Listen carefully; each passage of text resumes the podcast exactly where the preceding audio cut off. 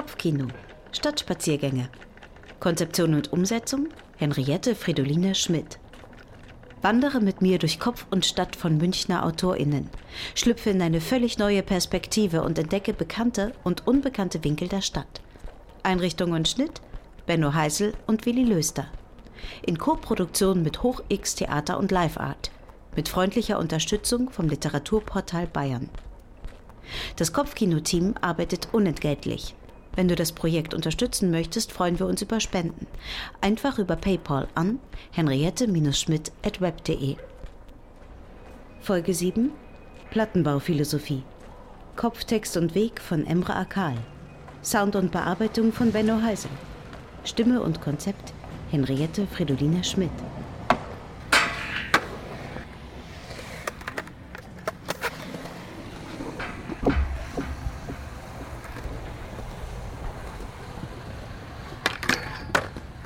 Murat wunderte sich über die Frau, die sich ganz nah zu ihm setzte.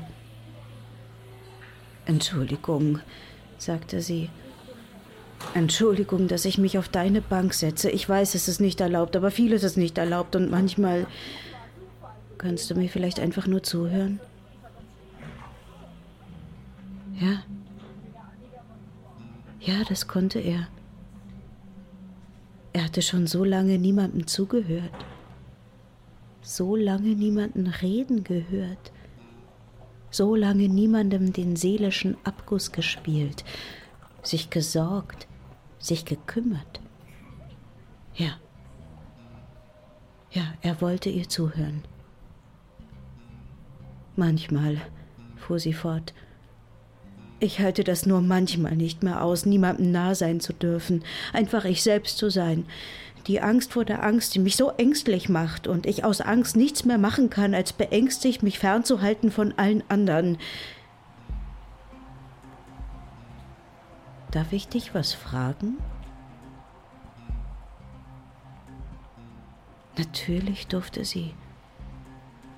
Jemand mit diesen Augen, die nicht ich sagten, die ich bin sagten und ganz tief in seine Augen sahen, nicht auf seine Augen, nicht auf seine Pupillen, nicht auf seine Iris, nein, hinein, dahinter. Sein Ich bin ansahen. Glaubst du an Gott?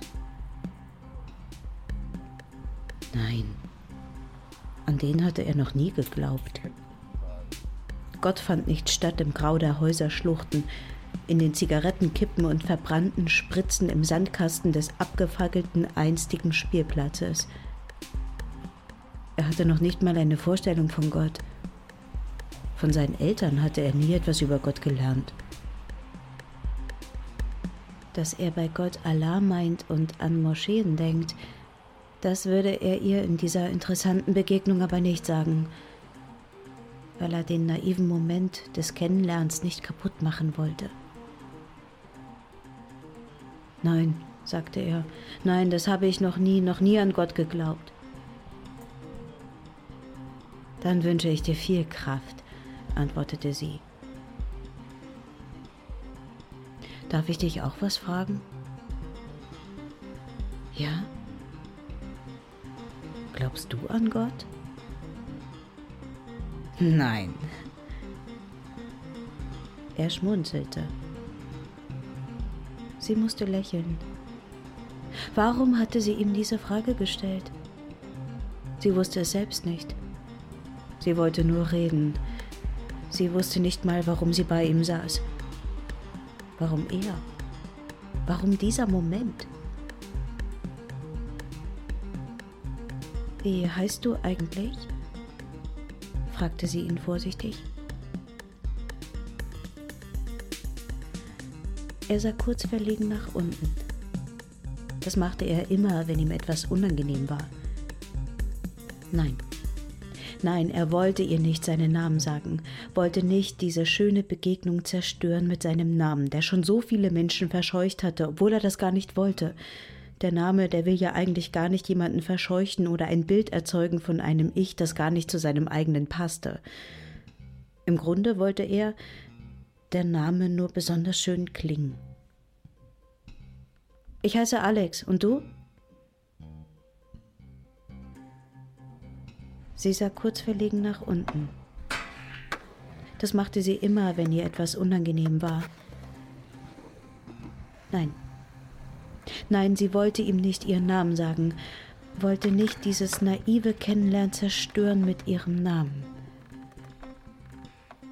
Martha heiße ich, sagte die Namenlose, die eigentlich Dammler hieß, dem Namenlosen, der eigentlich Murat hieß. Sie sahen sich an.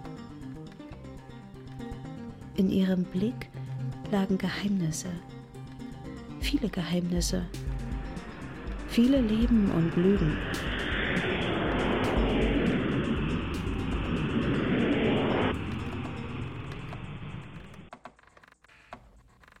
An ihnen vorbei schlürfte eine Lebensmittelkassiererin von ihrem Dienst nach Hause. Sie sah die beiden nebeneinander sitzen und schrie, schrie so laut sie konnte, schrie die beiden an. In ihrer Stimme lag die Wut vom Krieg an der Kasse, vom Zwang, der Unfreiheit, der Einsamkeit eines Kassendaseins. Beide setzten sich an die äußersten Kanten der Parkbank und drehten sich weg voneinander. Sie beschlossen, morgen 14 Uhr gleicher Ort. Sie ging. Die Lebensmittelkassiererin zog befriedigt davon, zerdrückte noch genüsslich zwei Schnecken am Boden, die sich gerade annähern wollten, um ihre Schleimspuren zu verbinden. Die hatte sie gesehen, weil sie beim Gehen nur noch auf den Boden sah und manchmal nach rechts und links, weshalb sie die beiden auf der Bank entdecken konnte. Nein, sonst schaute sie nicht mehr in die Gegend. Auch nicht mehr in den Himmel, in den sie früher so gerne gesehen hatte, um Tracktrails zu zählen, an die sie ganz fest glaubte, weil sie die Schuld, dass ihr Leben so verlaufen war, wie es eben verlaufen ist, dass sie sich da so verlaufen hatte und von ihrem Plan weggekommen ist, etwas ganz Großes zu werden, dass das alles so zerlaufen ist, das hatte sie den Tractwills und dem ganz großen Plan dahinter zugeschrieben, der die Menschheit versklaven und langsam verdummen sollte. Ja, das hatte sie immer beruhigt. Auf dem Weg zum Supermarkt in den Himmel blicken und Tractwells zählen und ihnen die Schuld geben für das eigene Versagen. Doch das konnte sie nicht mehr. Es gab ja seit längerem keine Flugzeuge mehr im Himmel, die Spuren hätten hinterlassen können. Am Anfang hatte sie sich noch gewundert, dass die Trails immer weniger wurden, aber sich gleichzeitig an ihrem Leben so wenig veränderte. Und an dem Tag, als sie keinen einzigen Trail mehr zählen konnte, auf dem Weg zur Arbeit, da beschloss sie, besser nicht mehr in den Himmel zu sehen. Denn wer ist dann an einem schuld? Also blickte sie auf den Boden und schimpfte auf das Virus, das Böse, das alles verändert hatte, das Leben, wie sie es kannte und wertgeschätzt hatte – ihr einfach weggenommen hatte, auf eine so unverschämt leise Art und Weise und noch nicht mal laut sein musste. Und dass sie, die ja kurz davor stand, alles zu verändern im Leben, alles ganz anders zu machen, ihr Abitur nachzuholen, abends nach der Kasse und endlich, endlich die Weiterbildung zur Schnelllacknagel-Expertin zu machen, von der sie schon als 16-Jährige geträumt hatte, als sie die erste in der Klasse war, die diese langen Nägel hatte – mit denen sie den Stift kaum halten konnte, weil er ständig am Lack des Nagels runtergerutscht ist, und sie noch die Lösung darin gefunden hatte, einen Kaugummi in ihre Daumennagelkugel zu kleben, damit der Stift wenigstens etwas Halt hatte, bis sie irgendwann verstand, dass das keine Lösung sei und beschloss, einfach nicht mehr zu schreiben. Ja, weil sie das damals schon wusste, dass man Opfer bringen musste. Früher hatte sie sich wenigstens noch hübsch gemacht zur Arbeit. Man war ja in Kontakt. Man wurde ja gesehen und vielleicht wäre irgendwann er aufgetaucht. Er, auf den sie schon so lange wartete, der nie gekommen ist, den die Wahrsagerin ihr mit 18 Jahren versprochen und hoch und heilig geschworen hatte, dass sie nur lang genug aushalten müsste, dass er dann kommen würde, weil ihr Job ein so sozialer und im ständigen Kontakt mit Menschen sein würde und sie sich extra deswegen für den Kassenjob entschieden hatte im Lebensmittelsupermarkt, weil da ja nun wirklich jeder mal vorbeikommen müsste. Leider kam er nie. Und jetzt Wenn er jetzt kommen würde, dann würde er sie ja gar nicht mehr erkennen können hinter ihrer Maske und dem riesigen Plastikplanzelt um ihre Kasse. Nein.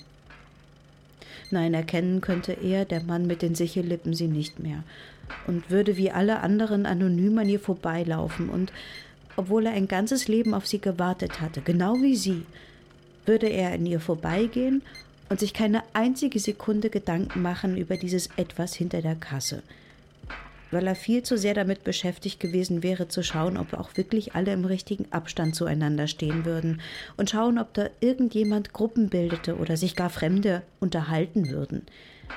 Da hatte er schon sein Handy bereit, um da sofort die Ordnungshüter zu alarmieren. Das war in seiner rechten Tasche in der linken eine Sprayflasche Desinfektionsmittel, das er immer wieder unauffällig im Dunkeln seiner Tasche auf die linke Hand sprühte, bevor er Türklinken anfassen musste, weil ihm diese Angst doch immer noch etwas unangenehm war. Ja, naja, weil das ja doch etwas ganz Persönliches war, so eine Angst. Und er das eben nicht mit jedem teilen wollte, obwohl ihm bewusst war, dass diese Angst jetzt nichts Überraschendes gewesen wäre. Seine blauen Handschuhe und seinen Mundschutz trug er zumindest seit Monaten wie selbstverständlich. Man machte sich darüber ja auch gar keine Gedanken mehr, hatte sich gewöhnt. Und er wusste auch gar nicht mehr, ob er imstande gewesen wäre, den Mundschutz und die Handschuhe abzuziehen. Einfach so, wenn er jetzt plötzlich so ein Frühjahr sein Recht einfordern würde. 565, sagte sie die Lebensmittelkassiererin, die mittlerweile im sicheren Hafen ihrer Kasse angelangt war. Er sah sie an. Ihre Augen blieben ineinander verhakt hängen. Ein Zeitraumkontinuum öffnete sich spürbar, und seine Augen öffneten in ihr die Erinnerung an ein anderes Leben. Eine Parallelrealität tat sich auf und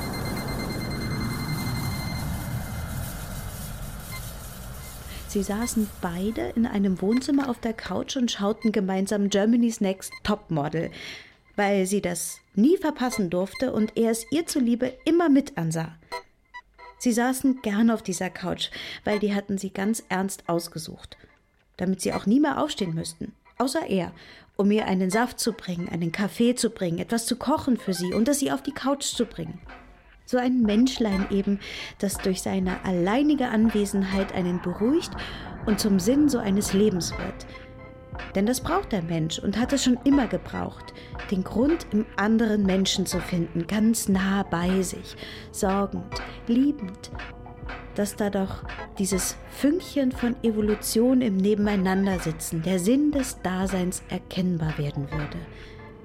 Er, der sie abgöttisch verehrte, würde ihren schlaffen, faltigen Körper abschleppen und beim Anfassen ordentlich reinkneifen in die Hautfalten mit seinen knöcherigen Fingern, die so lange schon kein fremdes Fleisch mehr angefasst hatten, ja, damit sie dann doch etwas spüren würde in dieser Welt.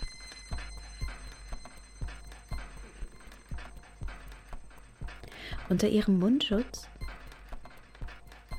lächelten sie sich liebevoll an. Seine trockenen, dünnen Sichellippen waren das gar nicht gewohnt, diese Kontraktionen, diese Formung nach oben zu gewährleisten. Da freuten sie sich, die Lippenmuskeln und er, freuten sich, weil er sich hineinträumte in sein dunkles Wohnzimmer. Sie, die Lebensmittelverkäuferin, bekleidet mit einer Schürze an der Tür, nahm seine Jacke ab, ging in die Küche, nahm einen großen Bottich, füllte heißes Wasser hinein und ein wenig Seife. Sie ging zu ihm, kniete sich vor ihn zog ihm langsam eine Socke aus, legte seinen Fuß in die Lauge und wusch ihm den hornigen Fuß. Geht es uns nicht gut? fragte er sie immer wieder. Uns geht es sogar sehr gut, Franz, antwortete sie. während seine Mutter mit ihrem Metallhalsband angekettet an die Heizung klopfte in der Hoffnung, ein Nachbar könnte es hören und sich fragen, was dieses ständige Klopfen soll seit Monaten. Und vielleicht würde ein Installateur vorbeikommen und sie endlich entdecken. Geht es uns nicht gut? Klong, klong. Uns geht es sogar sehr gut, Franz. Klong, klong. Uns geht es doch gut. Uns geht es ganz besonders gut, Franz. Klong, klong.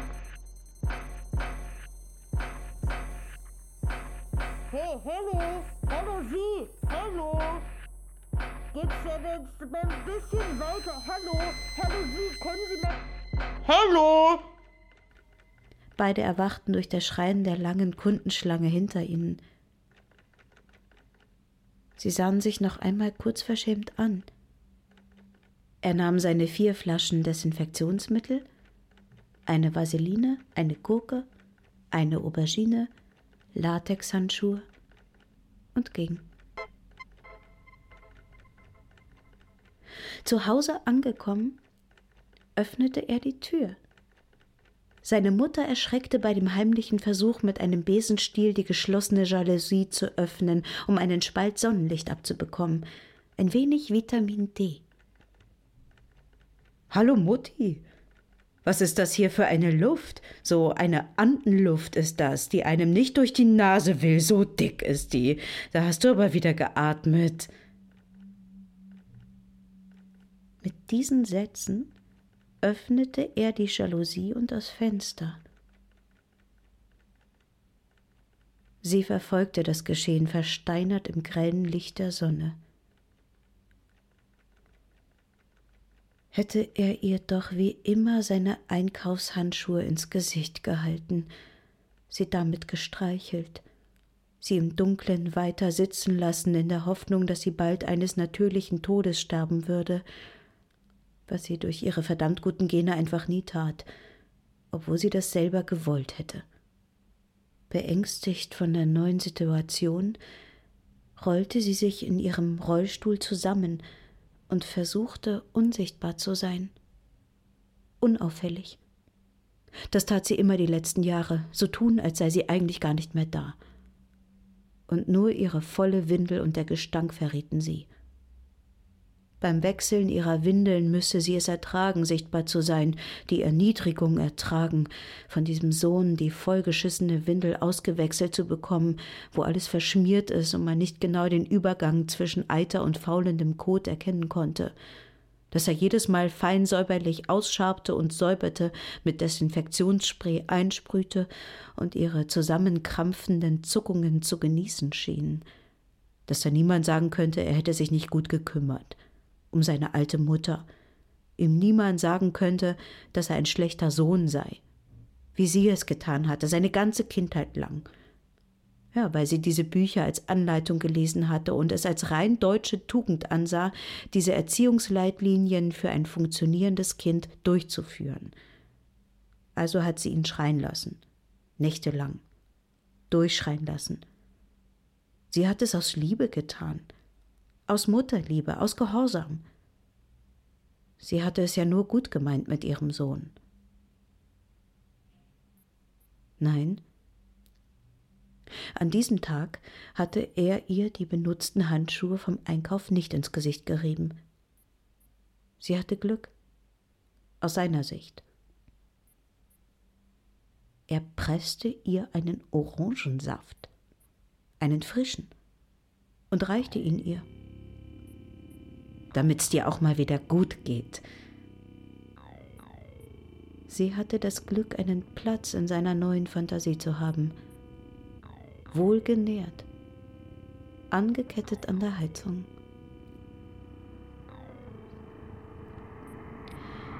Er öffnete ihren Mund mit seinen Zangenfingern, flößte ihr die Vitamine ein, die sie nicht einnehmen wollte. In diesem Moment da verstand sie für sich, dass der Weg das Ziel war und sie das Glück im Wünschen einer glücklichen Beziehung mit ihm gefunden hatte und gar nicht in der Erfüllung. die ihr unheimlich große Angst machte, weil das ein Zustand war, den sie so gar nicht kannte und nicht wollte. Im gleißenden Sonnenlicht des von ihm geöffneten Fensters hoffte sie auf einen Schlaganfall, auf einen Sonnenbrand schlimmsten Grades, auf eine Lungenentzündung. Zum allerersten Mal seit so vielen Jahren wünschte sie sich von diesem Satan-Virus zu sterben und hoffte, dass es im Himmel keine Viren und Ermahnungen gab.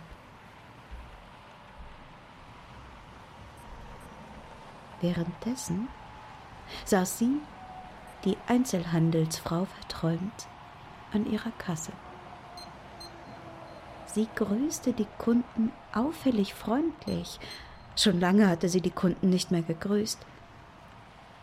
Sie hatte erkannt, dass man manchmal im Leben nur einen kleinen Hoffnungsschimmer braucht, eine Erinnerung, ein Wachgerüttelt-werden eben.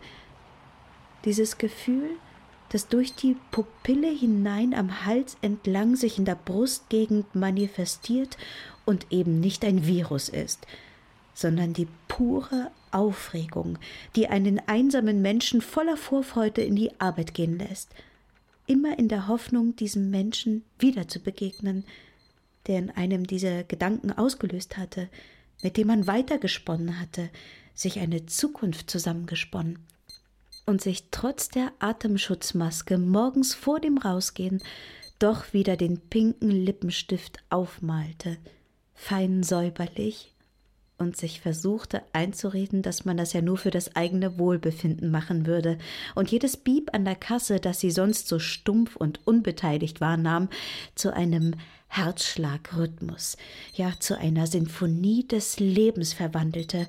Sie wollte wieder leben.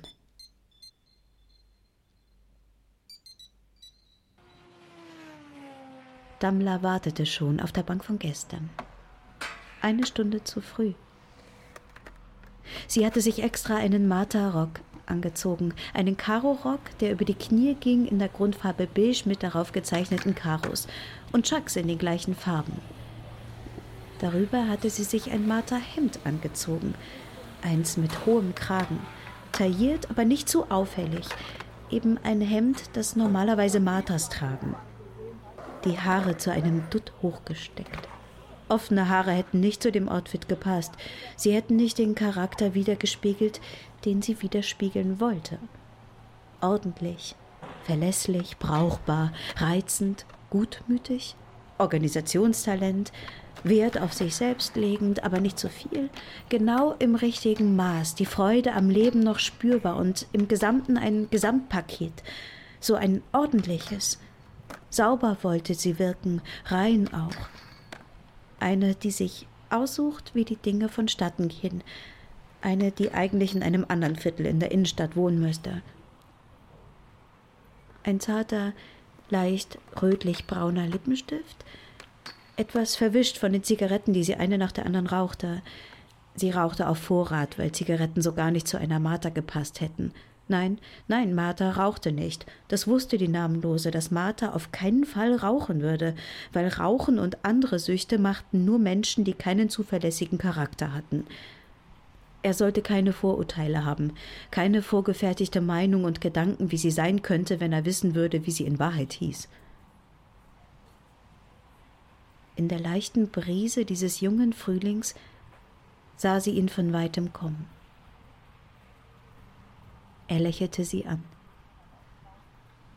Jeder saß auf seiner Kante, ganz außen.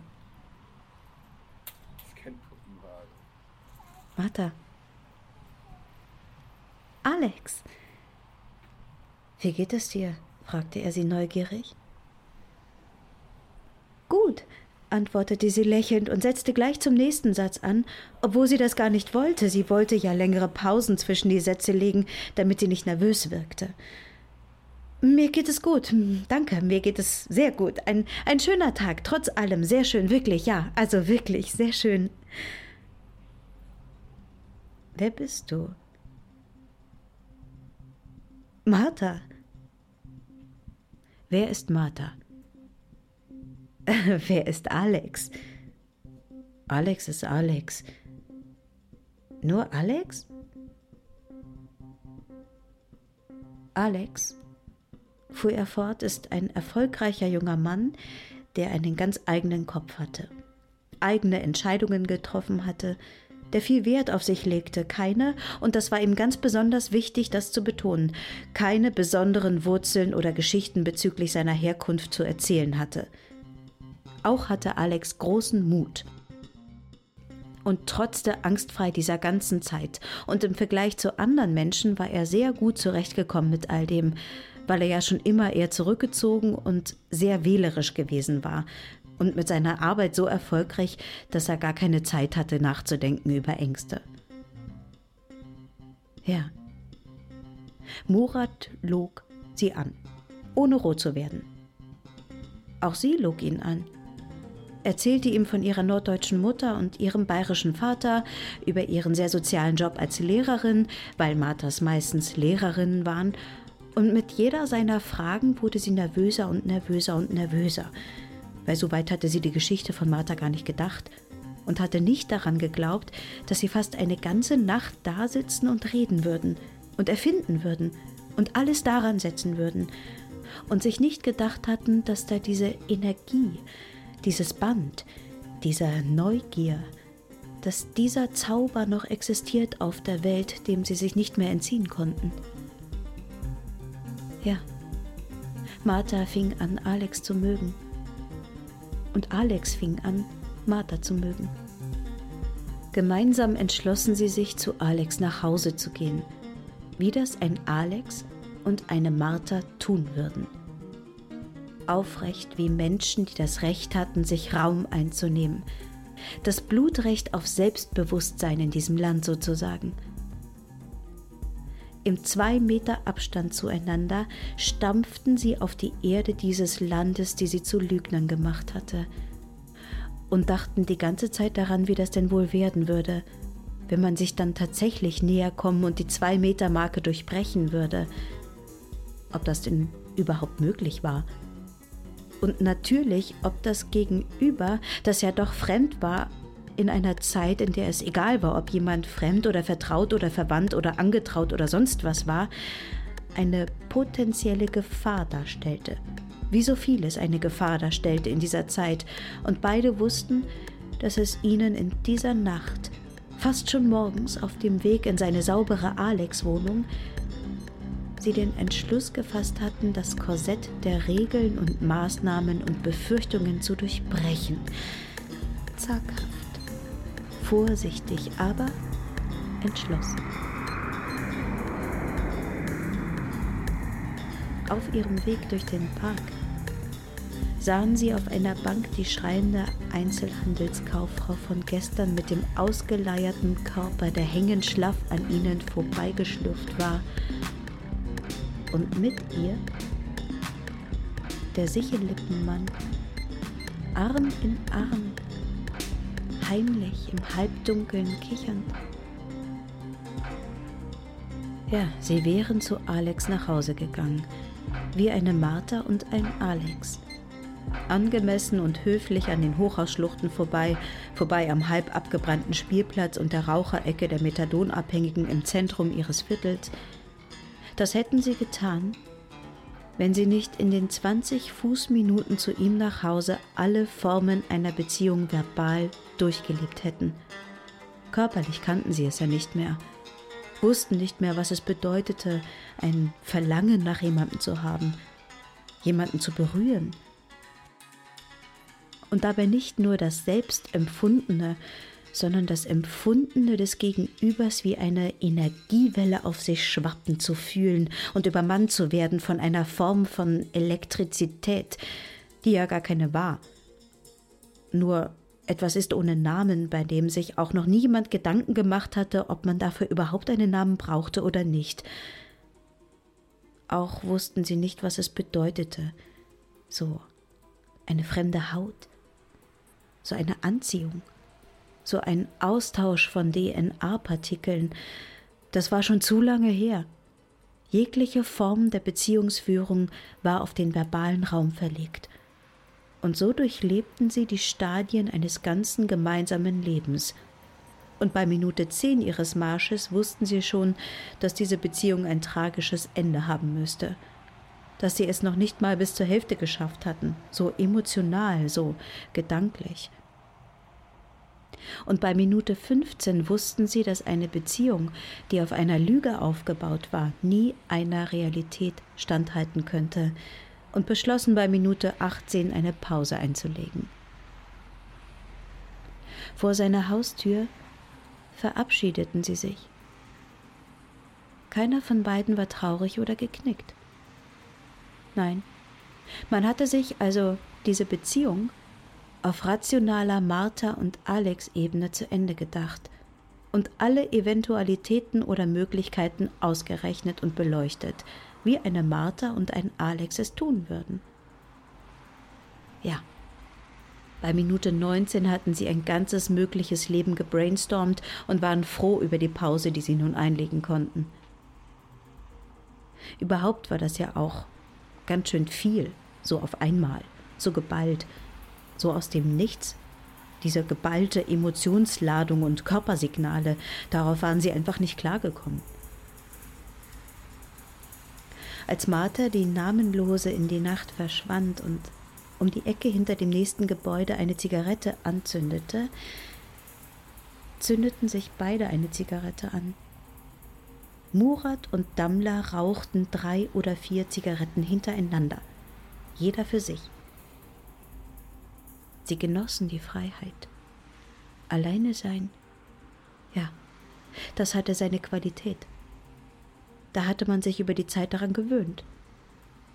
Es war so viel einfacher alleine, weil man sich nicht dauernd fragen musste, was das Gegenüber dachte oder was es wollen würde oder welche Vorurteile es in sich trug. Nein, allein. Da war man ganz für sich zuständig und das war so viel besser als zu zweit. Vor allem, das wussten sie nun, wäre so eine Beziehung mit einer Martha oder einem Alex nur unglaublich kompliziert geworden. Ja, sie genossen den Moment der Erkenntnis. Ihnen war nun klar, dass es manchmal effizienter war, sich an eine große Liebe zu erinnern, als diese wirklich leben zu müssen.